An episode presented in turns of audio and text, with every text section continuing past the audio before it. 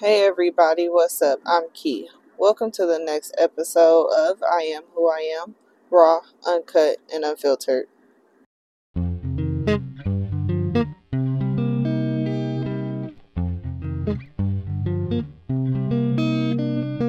Hello, hello, happy Thursday. I hope you guys are having an amazing day. Um, today I'm trying something a little bit different. Um, I purchased these microphones off of Amazon to see what the quality would be like um, for me to not record while I'm at home. So I apologize if the quality of the podcast isn't as good from when I record just at home but I just wanted to spice it up. Um, maybe I'll look, you know, if this one doesn't do good, maybe I'll look for another one where I can record when I'm on the go. Um, as you guys know, I do a lot of work and I can be anywhere any point in time. So I just want to, like I said, switch things up a little bit. Um, but today, you know, I got up this morning and I was feeling okay at first, but I want to touch on something that I'm just not really sure about. Like, I'm not too much really understanding what the, you know, total outcome of everything that's been currently transpiring in my life will be at the moment. But, um, I am, in a way, a little conflicted. And I've been conflicted about this particular situation for a while. But, oh, I gotta sneeze. oh, excuse me. Sorry. Um, but one of the, you know, like I said, I've been conflicted about this situation for a while, but um, who knows what will happen. All I know is that I was talking to someone last night, and they told me one thing that I don't know if I'm gonna perceive this in the right or wrong way, but there's this thing that you know I heard not only from one but two different people yesterday. And they said, well, you're damned if you do and you're damned if you don't. And honestly, you know, at this point of where I'm at in my life and the things that I've constantly been battling or channeling um, it's a damned if you do or damned if you don't situation because if I do good, there's going to be problems. If I do bad, there's going to be problems. So, in which way, in which direction do I go in, right? And there's many areas of my life that I can really apply this to. Um, and I'm at a point now where I'm starting to kind of feel like I have to turn off the mode of which I care and the mode of which I love. And it saddens me to say that because for me, it's a strength. You know, it's not a it's not a um, vulnerability or weakness by any means. My vulnerability is my strength. I wear my heart on my sleeve, um, and I try to do things in the best way possible. I'm not always perfect, and yes, things happen, but you know, I'm at the point now where I'm just kind of like, you know what? It is what it is. Um, and the only way I've known or have been able to give it is what it is mindset or whatever is solely if I truthfully just stop caring and stop showing love or stop putting in effort in areas where I might care or get a little or give a little bit more than you know the next person or whoever but that has been the place in which that that that's bec- that's become who I am essentially.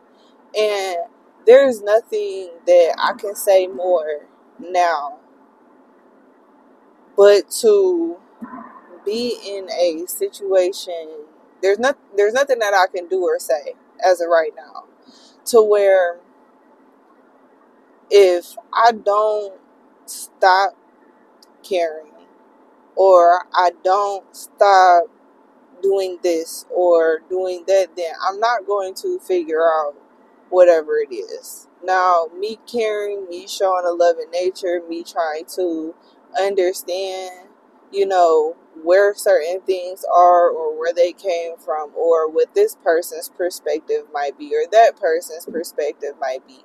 And to also to try to look at me and say what am i doing wrong? And to see is there anything that i am actually doing wrong in the situation? And i have been able to say that you know there are situations where i am totally aware of something that I could have done or something that I could have done better. And I can also say that sometimes I do let my emotions get in the way of something that, you know, really shouldn't have even been taken that far.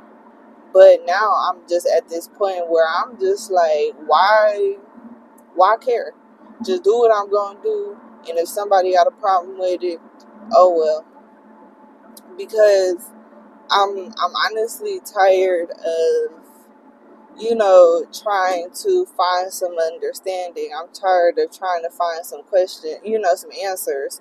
You know, I have all these questions. I begin to critical think, and then yeah, I begin to overanalyze situations, and I'm guilty of it. You know, I'm still I'm guilty of still making assumptions when it comes to certain stuff but it's the way and order of how you know things around me or what people do around me and especially if there is something particular about a situation or a person or a thing or whatever that can really trigger me depending on whatever that situation might be or what it might have caused. And that will send me in the in a spiral. And I'll admit it. You know, I don't have any problem with admitting my flaws or where my weaknesses are, but I'm really tired of constantly being in a state of where people keep pointing the finger at me and telling me the problem is me, but nobody's actually listening to me, or they're not trying to hear me, or they're not trying to understand where I'm coming from. Don't nobody want to see it from my point of view. Everybody want to see it from theirs, but then I'm the one being told I need to look at perspective. I'm the one, you know, then I'm, you know, then I'm being told, well, if these situations keep occurring, is, is, is the problem you? Is the problem you? Well, shit. I mean, to to a certain degree, yes, but how many different situations could there be where I'm, you know, I'm trying to do things differently. I try to make an effort to do things differently. You know, I, you know, I can do one thing, be silent, hold my head down, don't do anything. There's a problem. I can be loud and outgoing and try to and try to step out of my comfort zone. That's a problem. You know, I I still haven't found this this way or this this this tip of the iceberg where there's a healthy balance between what I'm allowed to do and what I can do and what I'm allowed to not do and what I can't do. And I'm tired. I'm just flat out tired. So, you know, it, it, it's and it's and it's starting to become real clear and real apparent to me that everybody only really give a fuck about themselves. So, if that's the case, then why should I? Well, like why should I care so much more? As of right now, I'm really starting to understand to see that all love ain't real. And I want to go and be in a place where or surrounded by people where my where I'm accepted, where I'm loved, where people receive me as I am, and regardless of my flaws or whatever, I'm not judged, and there's no pressure to have to be something else or to be something different.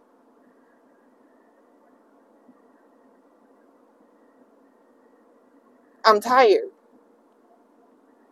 There and, and honestly, there's no other better way on me how to say that. Because if I'm damned if I do and damned if I don't, then fuck it. Do whatever the fuck I want then, right?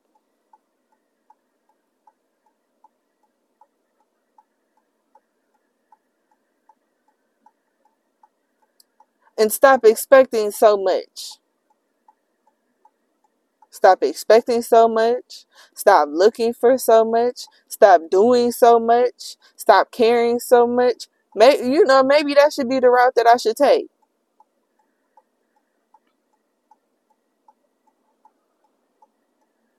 Cause fuck it, why not? Damned if I do, damned if I don't, right? It is what it is, player. There's good and bad. Bad and good. So I think this is gonna be my final thought and my final word on this. I think from this point forward, if you if if I find a problem with something that you're doing and it's making me feel uncomfortable, I'm no longer going to deal with it. If every time I come around you, I end up feeling bad by the time the interaction is done, I'm no longer going to see myself around you. If you only text me in the context of you receiving something from me or me doing something for you, that's all we're ever going to be. At that point, and at this point of which I'm at, I'm just done. I'm tired. I'm done. I have no more love and no more energy to give for people and for places and for things that don't care about me. So I'm going to concern myself with my podcast. I'm going to concern myself with my nails. I'm going to concern myself with my coaching. I'm going to concern myself with anything else that I find valuable and that finds me valuable. And if that is not enough for whoever decides they want to be a part of my life, then hey, it is what it is, player.